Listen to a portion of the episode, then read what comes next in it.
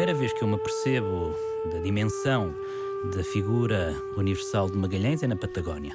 Gonçalo Cadilho revisitou os lugares de Magalhães numa volta ao mundo.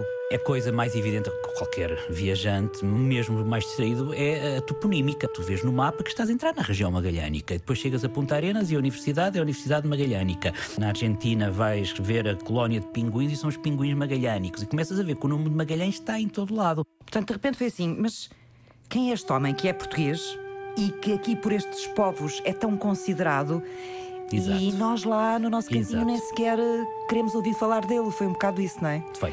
Comecei a pesquisar um bocadinho e vi que ele era provavelmente o português mais nomeado, com o nome mais espalhado pelo mundo, desde eh, rios e uni- universidades eh, dos Estados Unidos, a sonda da NASA que enviou a Vênus, um objeto espacial que não regressaria, chamaram precisamente Magellan, não é? Magalhães. O facto de ser o único português que tem o nome nos astros, as nuvens magalhânicas, não existem as nuvens de Vasco da Gama ou as, ou as nuvens do Infantão Henrique, é as nuvens magalhânicas, que são eh, muito bem visíveis no hemisfério sul, é uma, é uma galáxia.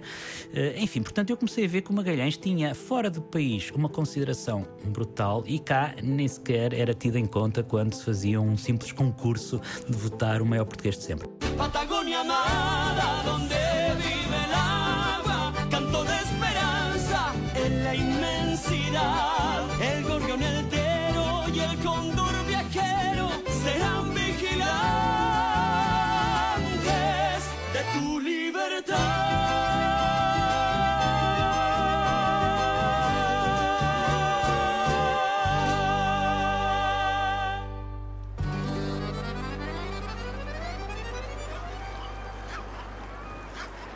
1519. À entrada do século XVI, Sevilha é o porto mais importante de Espanha. Daqui partem os conquistadores do Novo Mundo. A armada de cinco navios, comandada por Fernando Magalhães, está pronta. A Armada parte no dia 10 de agosto de Sevilha, mas são só os navios e os marinheiros, a tripulação quase toda, que vai para São Lucas Barrameda, José Luís Garcia, historiador de Magalhães. Um porto marítimo ao fio cabo de Sevilha, que os navios têm de se abastecer aí, portanto os navios ficam ancorados.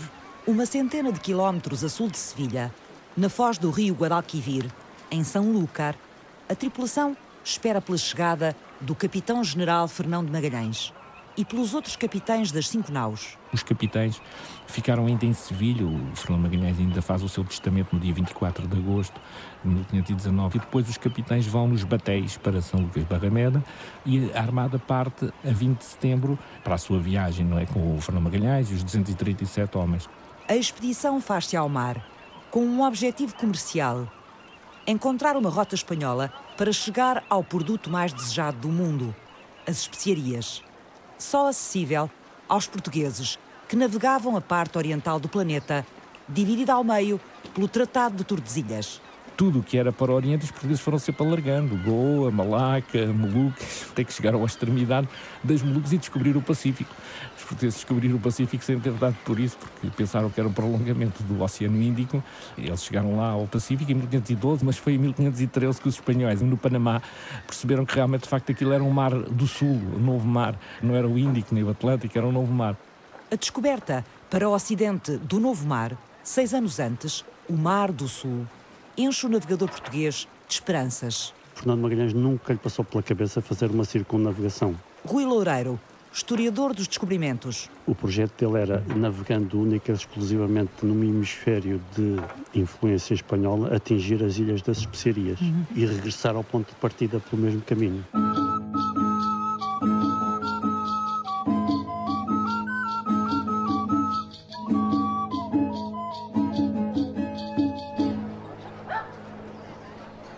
Fernando Magalhães está prestes a deixar para trás quase dois anos de vida em Sevilha.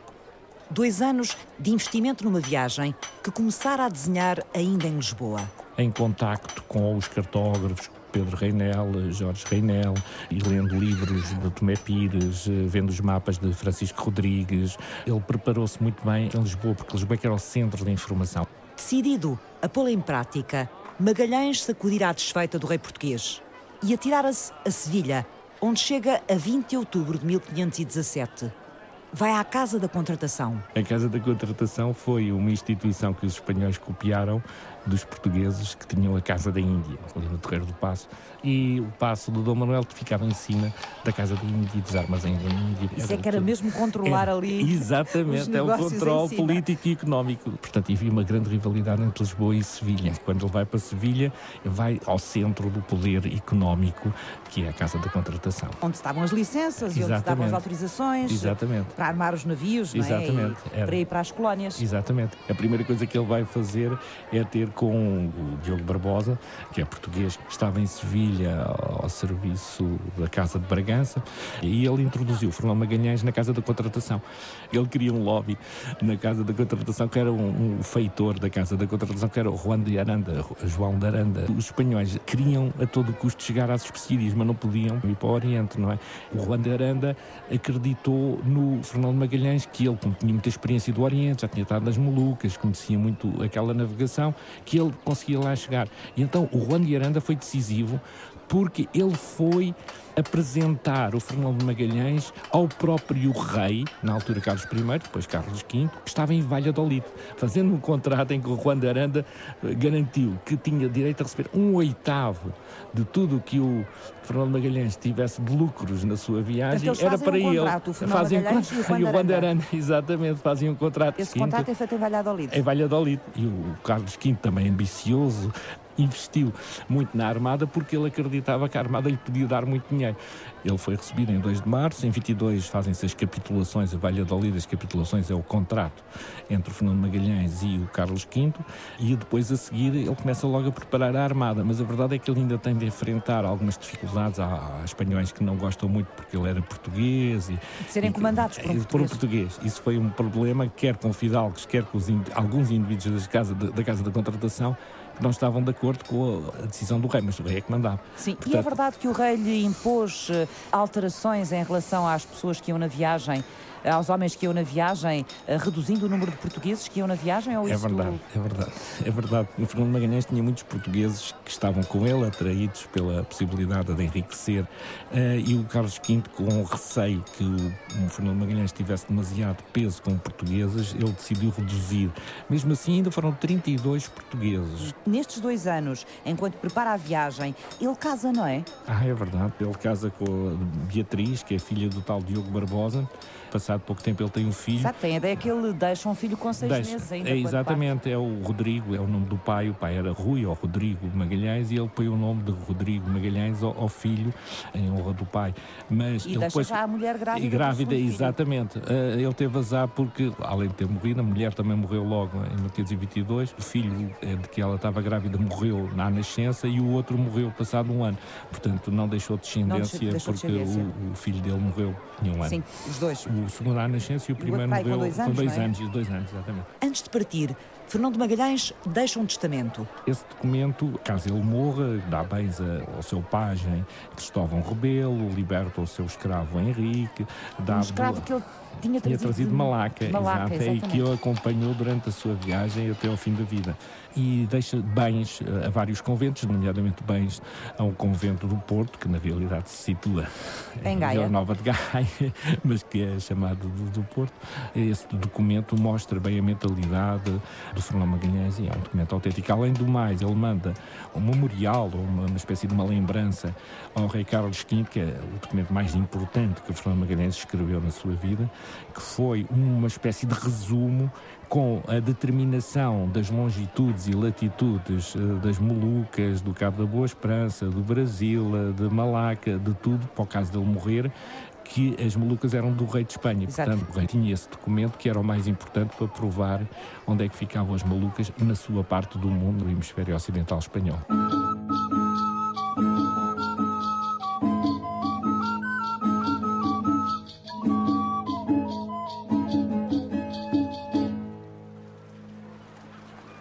Lucar de Barrameda, 20 de setembro de 1519. A armada liderada por Fernando Magalhães está de partida. São cinco naus, o Fernando Magalhães vai na nau principal, a Trinidad, depois há a, a nau Santo António, que era dirigida pelo espanhol, era o segundo na hierarquia, o Juan de Cartagena, que era a maior nau, aliás, era maior que a Trinidad. Depois havia mais outros três, que era a Concepciona, e a mais pequena que era a Santiago e havia a Vitória. E a Vitória que foi a única que regressou e a Santiago era a mais pequena que era utilizada para as explorações que seguiam também a técnica dos portugueses tal como no tempo do Vasco da Gama. O Vasco da Gama levava a Bérrio que era uma espécie de uma caravela que era utilizada para as explorações. Sim, e, e aqui era e, a Santiago. também, a Santiago é que o, o Fernando Magalhães utilizava para as suas explorações. Junto a Magalhães, na Trinidade, segue um personagem curioso, aventureiro, que há de ficar famoso pelo relato da grande aventura que está prestes a começar. António Pigafetta. Era um, um, italiano que estava casualmente em Espanha. Ele fazia parte, salvo erro, da comitiva do Núncio Apostólico, o Núncio Chericati, salvo erro, que estava de visita à corte do rei de Espanha, do imperador Carlos V, e que, quando ouviu falar que em Sevilha se estava a preparar uma expedição, que ia navegar para o Oriente pelo Ocidente, ele voluntarizou-se para fazer parte da expedição, pediu autorização e foi aceito a bordo. Não tinha funções de navegação, mas poderia ser utilizado como homem de armas no caso de, de recontros bélicos. Ele resistiu aos três anos da viagem e regressou à Espanha e produziu um relato detalhadíssimo de, de, todos os momentos da viagem. Ele tinha uma grande admiração pelo Magalhães. Curiosamente, ele não, nunca fala no relato dele do substituto do Magalhães, do Juan Sebastián del Cano. Fala sempre do Magalhães e coloca-o nos pincas. Para onde segue a Armada? Para Tenerife, nas Canárias, fazem ainda mais um reabastecimento. Há um homem que foge lá em Tenerife e entram quatro. De Tenerife, na terceira escala, vão partir 240 homens. Depois daí passam por Cabo Verde, não, não param, vão até ao Brasil, eh, próximo do Cabo de Santo Agostinho, e depois fazem a quarta escala no Rio de Janeiro. O meu primeiro ponto de, de paragem do lado, lado Atlântico foi o Brasil, a Baía de Santa Luzia, é assim que Magalhães chama aquela que hoje é mundialmente famosa como a Baía de Guanabara. Há 10 anos, o autor de viagens Gonçalo Cadilha deu a volta ao mundo seguindo os passos de Magalhães. A minha primeira paragem foi no Rio de Janeiro e percorri um bocadinho da costa que liga o litoral do Rio de Janeiro a São Paulo, Sim. porque a Armada foi seguindo essa mata atlântica, não é? Continuam então a descer para o que é hoje o Uruguai, chegando ao Rio de Prata. Quem segura essa onda que balança esse navio na prata da crista? Eu me deixo levar pra esquecer os perigos do rio.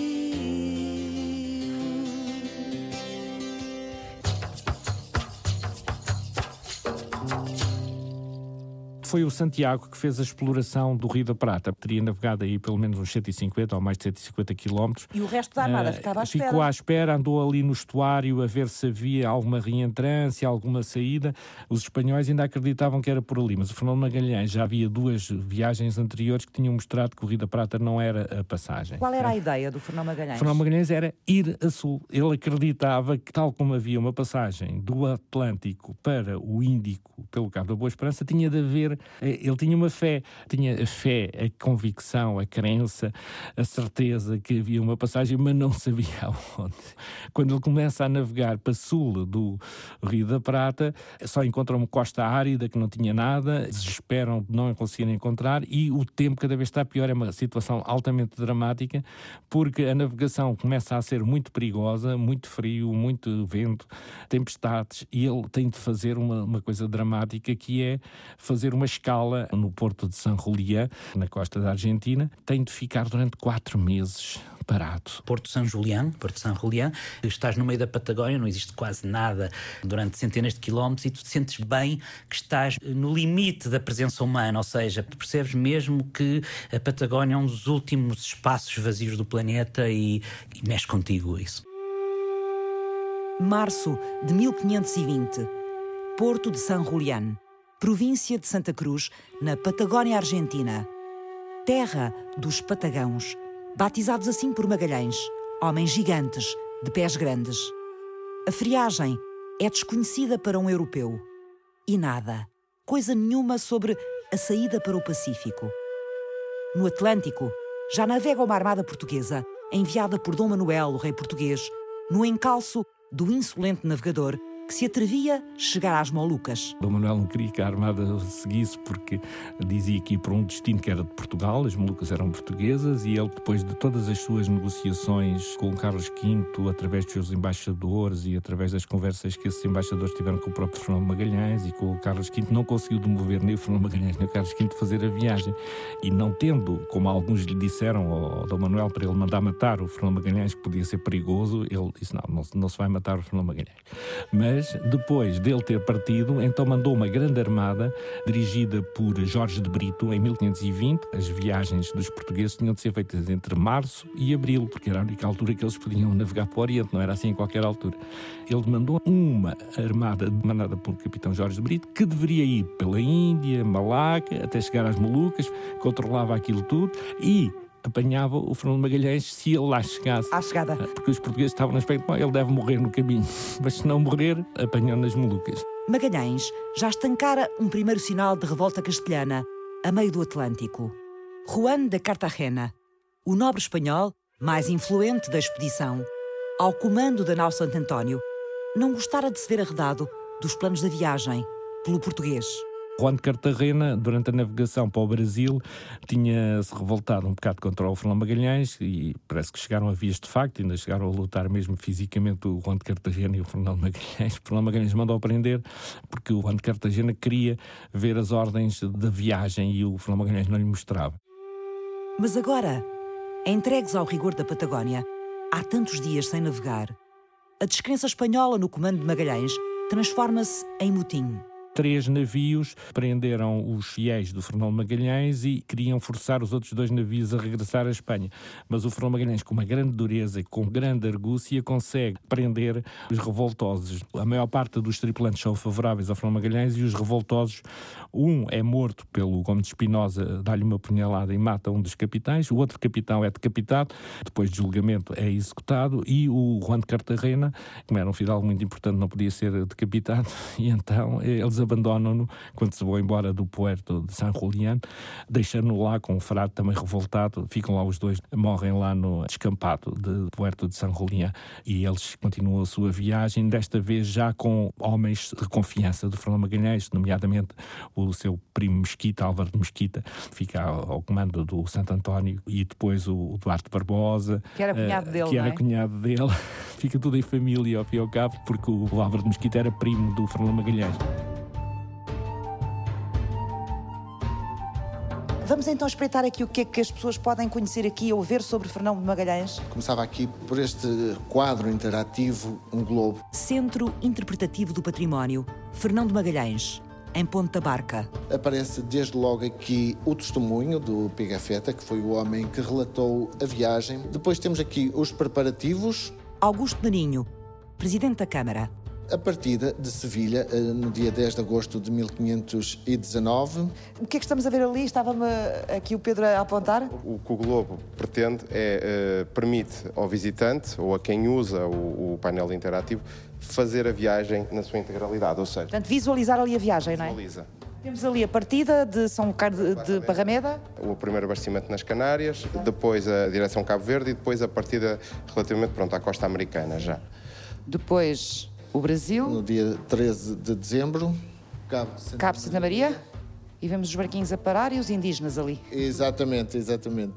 E depois, mais tarde, quando ele chega à Argentina e à Patagónia, podemos ver. Zona difícil da viagem, inverno, tiveram que estar parados imenso tempo, não é? Vários meses, vários meses. O Fernão Magalhães, enquanto estavam lá à espera, ainda mandou a Santiago a ver se encontrava o caminho para o Pacífico, mas o Santiago afundou-se, o tempo ainda estava muito mal, depois de, de se ter afundado a Santiago em 4 de maio.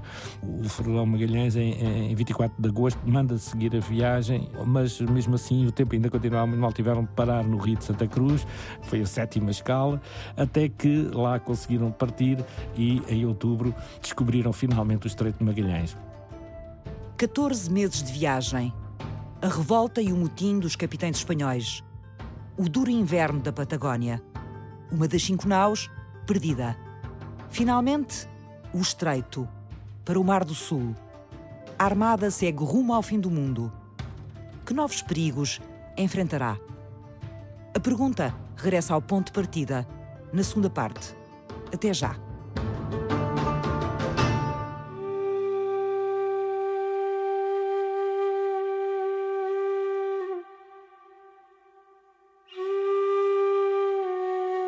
Sigo para o Estreito de Magalhães e aí há uma, uma experiência muito interessante, talvez a mais, uma das mais intensas, certamente, da minha viagem, que é a chegada à margem oriental, à margem atlântica do canal. Gonçalo Cadilha viajou nos passos de Fernando Magalhães e assentou em livro os lugares do navegador. Aluga um carro em Punta Arenas, tem que andar eh, o dia todo para chegar a este limite do estreito, é completamente desolado, vento frio, muito vento, a vegetação rasteira, a luminosidade muito crua, a latitude estamos acima dos 50 graus, portanto já é mesmo, mesmo fora daquilo que é humano. É um estreito muito agreste. Estreito que o Fernando Magalhães chamava o Canal de Todos os Santos. José Manuel Garcia historiador de Magalhães. Começaram a explorar no dia 1 de novembro e então o, o Fernando Magalhães chamou-lhe Canal de Todos Santos, depois mais tarde chamava-lhe Estreito de Magalhães.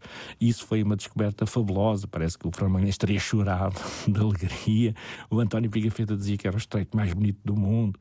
Depois... É a única vez que há um relato em termos históricos ou de documentos de uma emoção Sim, expressa é, pelo Fernando Magalhães. É. Ele era, era muito austero e muito severo e parece que de facto foi a única vez que, pelo menos menos o seu amigo António Pigafetta descreve a emoção de Fernando Magalhães, porque ele era muito cerebral, muito racional, muito duro. Embora ele, ele, ele, ele era muito compreensivo para com os tripulantes. Ele dava o exemplo, ele era muito querido, ao fim e ao cabo, por todos os tripulantes, tirando os tais fidalgos, inimigos e rivais. Fidalgos que ainda lhe dão que fazer no labirinto de canais que unem o Atlântico ao Pacífico. Uh, há um português, que é o piloto Estevão Gomes, apesar de ser do Porto e ser português, esse Estevão Gomes atraiçoou o Fernando Magalhães, porque aparentemente o Fernando Magalhães não o teria nomeado para capitão de uma das naus, e ele, uh, aborrecido com o Fernando Magalhães, decidiu, com outros espanhóis na Santo António, revoltar-se e voltar para trás. E então, quando andava a explorar o Estreito de Magalhães, esse Santo António fugiu para Sevilha, voltaram para a Espanha e o, o Fernando Magalhães nem queria acreditar. Esta chegada à Espanha não foi muito bem recebida vida. Não, não, eles ainda ficaram sob prisão, os que regressaram tiveram de esperar que viesse a vitória para contar a história toda, porque havia muita contradição de informações e as autoridades espanholas não sabiam muito bem o que é que haviam de acreditar, mas ainda ficaram presos uh, durante algum tempo, pelo menos assim os responsáveis. No Estreito de Magalhães, a Armada segue agora reduzida a três navios. Ainda houve uma discussão sobre se deviam, já tinham descoberto o estreito, deviam-se voltar para trás ou não deviam voltar para trás. E afinal, não, temos de continuar. Jurei ao rei, ao imperador Carlos V, que e vou. Estamos a falar de 580 quilómetros de labirinto. Não há um canal por ali fora no meio de um canyon, um desfiladeiro. Aquilo são dezenas, centenas de saídazinhas que nenhuma delas sabe onde é que vai dar. Há uns ventos térmicos ali dentro do estreito, brutais, que podem de repente aparecer e dão cabo de um navio. Ele soube uh, intuir, perceber, lidar lidar com tudo isso para, ao longo de cinco semanas, percorrer os tais 580 km e chegar ao Pacífico. Eles deviam estar aterrorizados porque estavam em território que não era conhecido, no fundo do planeta, e depois sentirem também que aquelas latitudes, aqueles glaciares, aqueles labirintos eu sentia-me vulnerável, fragilizado a viajar no Estreito de Magalhães. Senti que realmente continuamos a ser eh, grãos de areia na eternidade. Somos muito pequeninos quando estamos a sós com a natureza.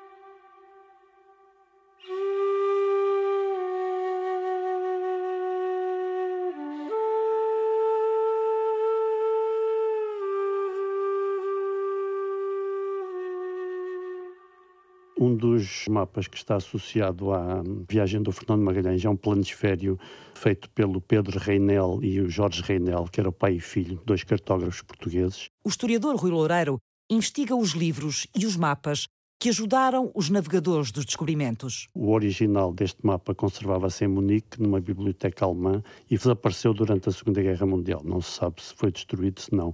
Temos uma cópia exata que foi feita na época e que se conserva na Biblioteca Nacional de França. E nesse mapa aparece desenhado o Pacífico em toda a sua extensão. Portanto, é um mapa de 1519 que muito provavelmente o Magalhães eh, consultou e que teria uma cópia mais simples a bordo, onde aparece toda a imensidão do Pacífico. Então ele saberia exatamente o que é ia enfrentar? Eu penso que tanto o Magalhães como os seus pilotos tinham uma ideia básica da dimensão do globo. Eram cálculos que eram relativamente simples de efetuar. Quando começaram a viagem, começaram a ver que o, o oceano era muito pacífico, não havia tempestades e o bom vento, não havia problemas nenhum de navegação. Chamou-lhe Pacífico, porque até aí era o Mar do Sul.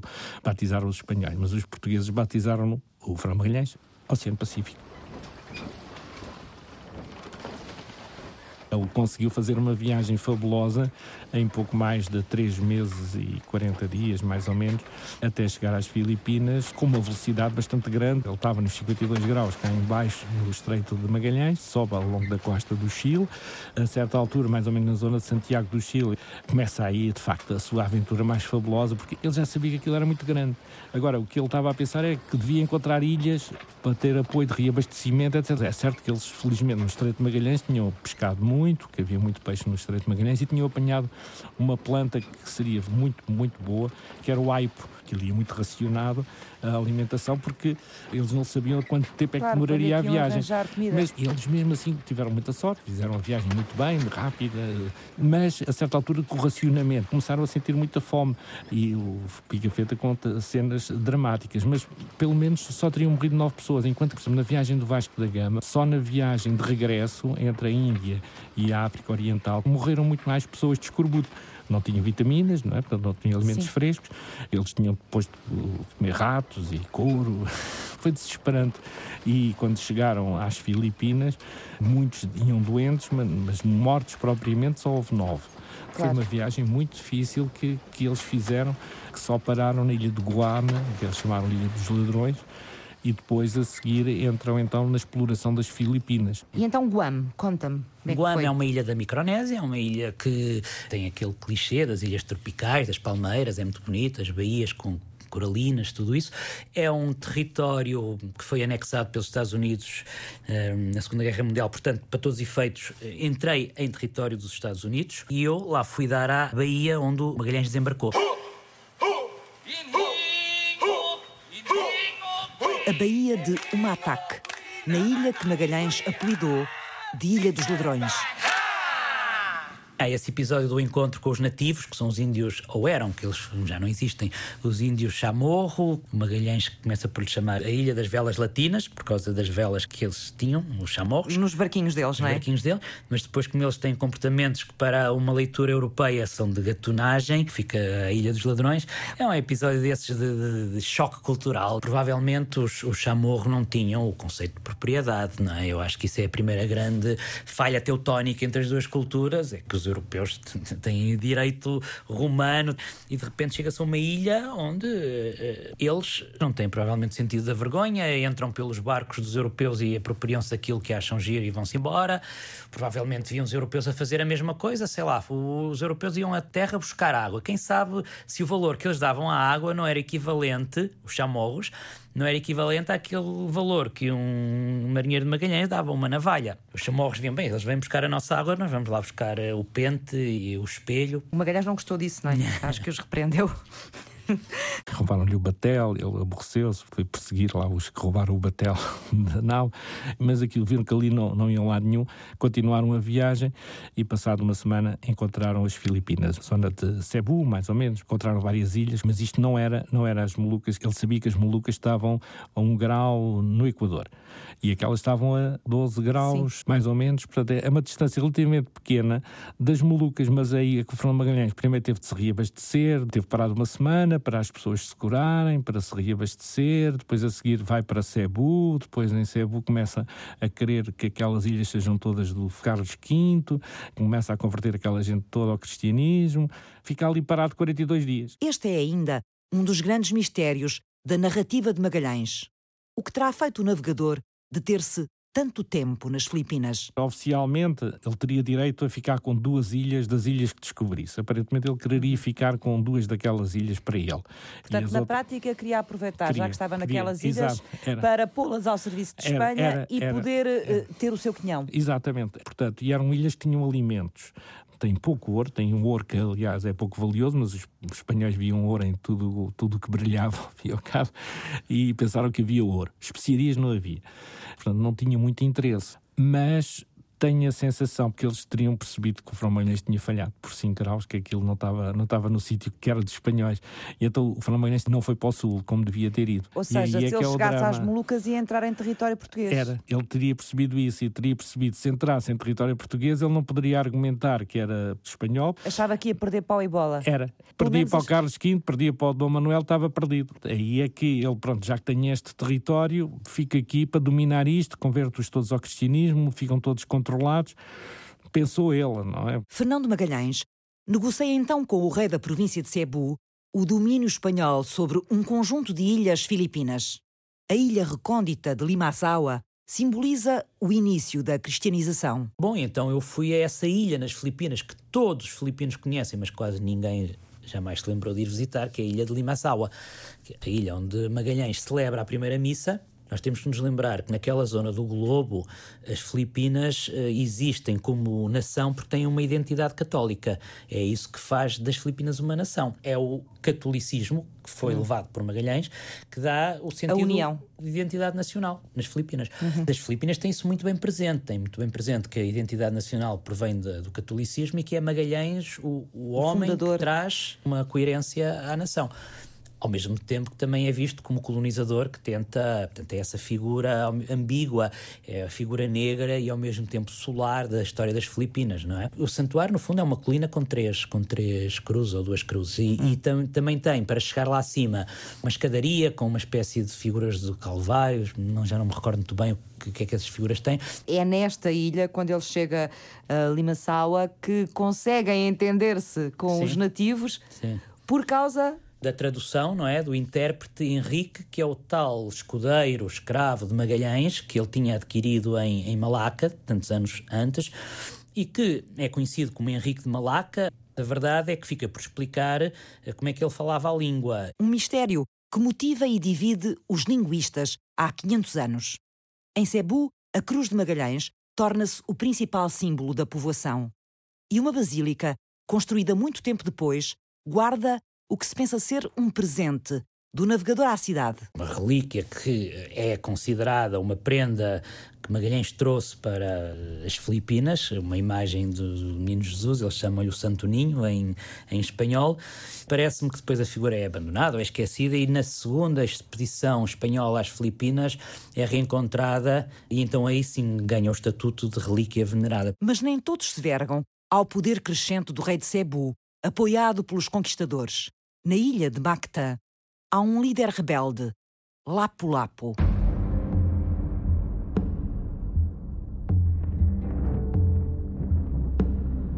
Na ânsia de querer servir o rei de Cebu, que era o rei daquelas ilhazinhas todas ali à volta de Cebu, na, no centro das Filipinas, ele vai querer pôr o rei de Mactama ao serviço dos espanhóis, porque ele revoltava-se, ele não queria aceitar o domínio dos espanhóis nem o rei de Cebu, e então revoltou-se.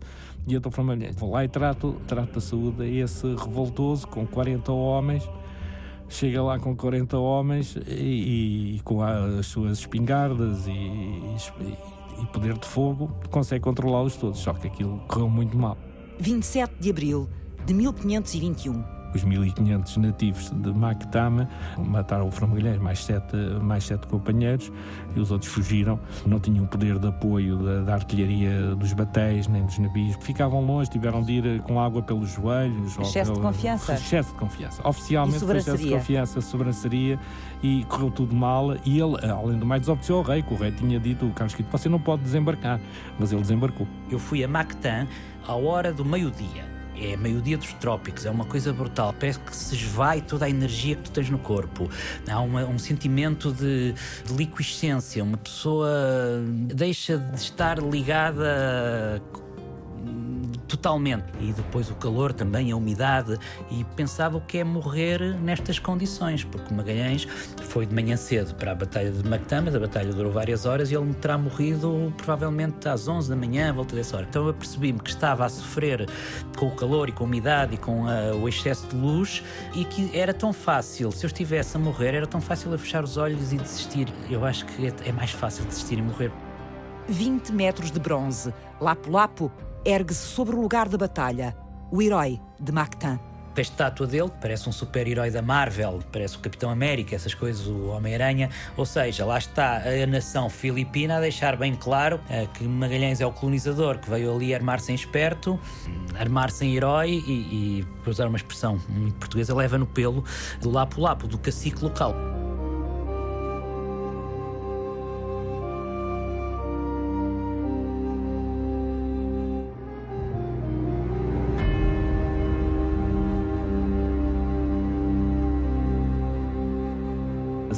Morte do Magalhães, aquilo é, é só desgraças, só desgraças. O resto da viagem é algo perfeitamente dramático, porque mal o Fernão Magalhães morre em 27 de Abril, os espanhóis ainda pensam que o rei de Cebu continua a ser fiel, católico, amigo, não sei o quê, vão fazer um banquete e morrem logo quase 30 espanhóis que são assassinados pelos nativos de Cebu, lá pelo rei pseudo-amigo, não é?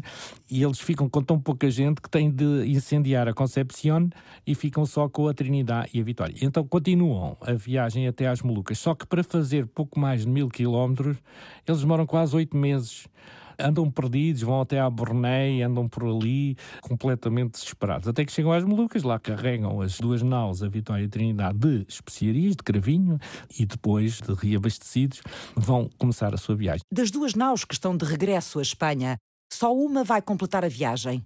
A Trinidade acaba presa pelos portugueses. E a Vitória, comandada por Sebastião de Elcano, termina a expedição. Eles não estavam autorizados a fazer a viagem pelo Oriente, pelas Índias, pelo Índico, não estavam autorizados. O Carlos V disse-lhes várias vezes: vocês não podem, porque ele não queria entrar em conflito com o Dom Manuel.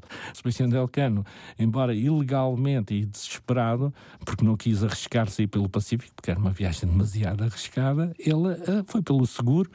Mas a verdade é que tem todo o mérito. Ele acabou por dar a viagem seguida a seguida de continuidade ininterrupta desde Sevilha até regressar a Sevilha. Durante três anos fez a viagem. O Estreito de Magalhães. A descoberta já... do Estreito de Magalhães Exatamente. e o atravessamento. Nós depois temos aqui os vários pontos por onde ele passou, desde o Japão às Ilhas Marianas. Filipinas, onde ele acabou por falecer. Em Cebu. exatamente. Há 500 anos que a história de Magalhães se espalha pelo mundo desde o berço da família Magalhães, em Ponta Barca, à Patagónia. Ele faz a viagem em dois momentos, não é? Dá a volta ao mundo em dois momentos. Dá, exatamente, dá a volta ao mundo em dois momentos. Augusto Marinho, o presidente da Câmara de Ponta Barca, guia-me pela homenagem local ao navegador, o Centro Interpretativo do Património Fernão de Magalhães. Timor, Cabo da Boa Esperança e depois o regresso. Aqui já é o Elcano que faz Exatamente. isto. Esta parte terminal já é o navegador espanhol que faz esta, este regresso. E Nós... podemos ver ali a nau, neste caso a Vitória, porque é a única a que regressa Exatamente. a Sevilha. E podemos ver aqui de uma forma muito prática, com informação muito sucinta, a viagem de circunnavegação isto já é uma opinião muito pessoal, eu não sou historiador e, portanto, mas ainda temos muito trabalho para conhecer toda a dimensão deste homem.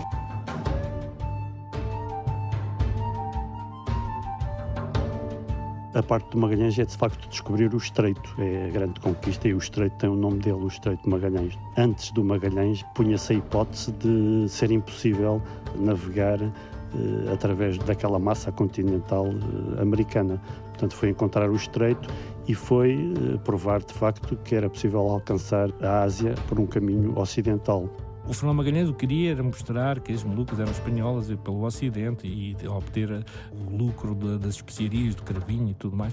Era só isso que ele queria fazer. Ele não queria dar a volta ao mundo.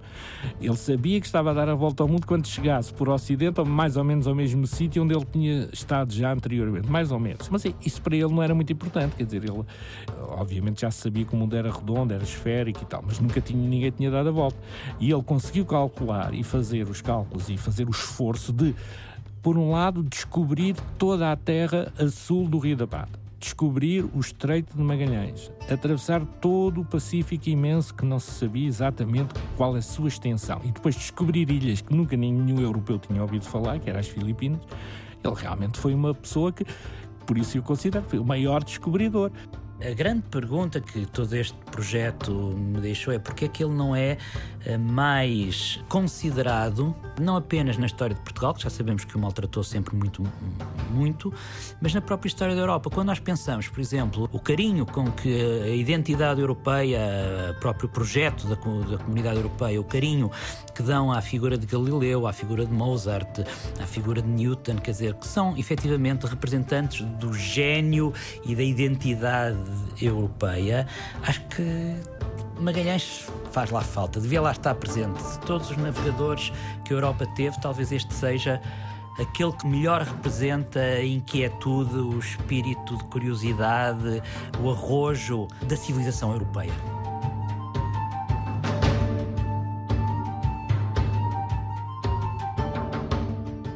fizeram este programa José Manuel Garcia.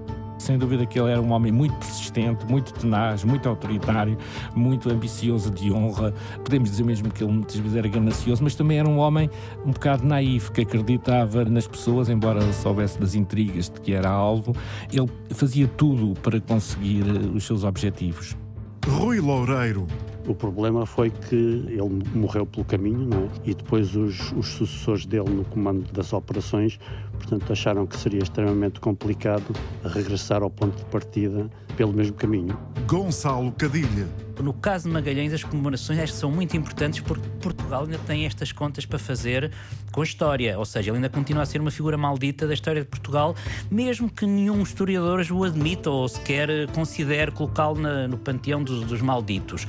Mas a verdade é que, a nível da mentalidade portuguesa, o Magalhães continua a ser uh, rapidamente tratado como um traidor. Ponto final. Augusto Marinho. Todos os Magalhães do mundo têm origem aqui em Ponta Barca. Francisca Alves fez o apoio à produção. Márcio Décio cuidou da pós-produção áudio. Eduardo Maio realizou e apresentou. Globalização é uma coisa recente, mas a sua raiz é a viagem de Fernando Magalhães e os descobrimentos portugueses feitos entre há 600 e 500 anos. É graças aos descobrimentos que os portugueses são falados em todo o mundo e o Fernando Magalhães é o português mais conhecido em todo o mundo, para mim.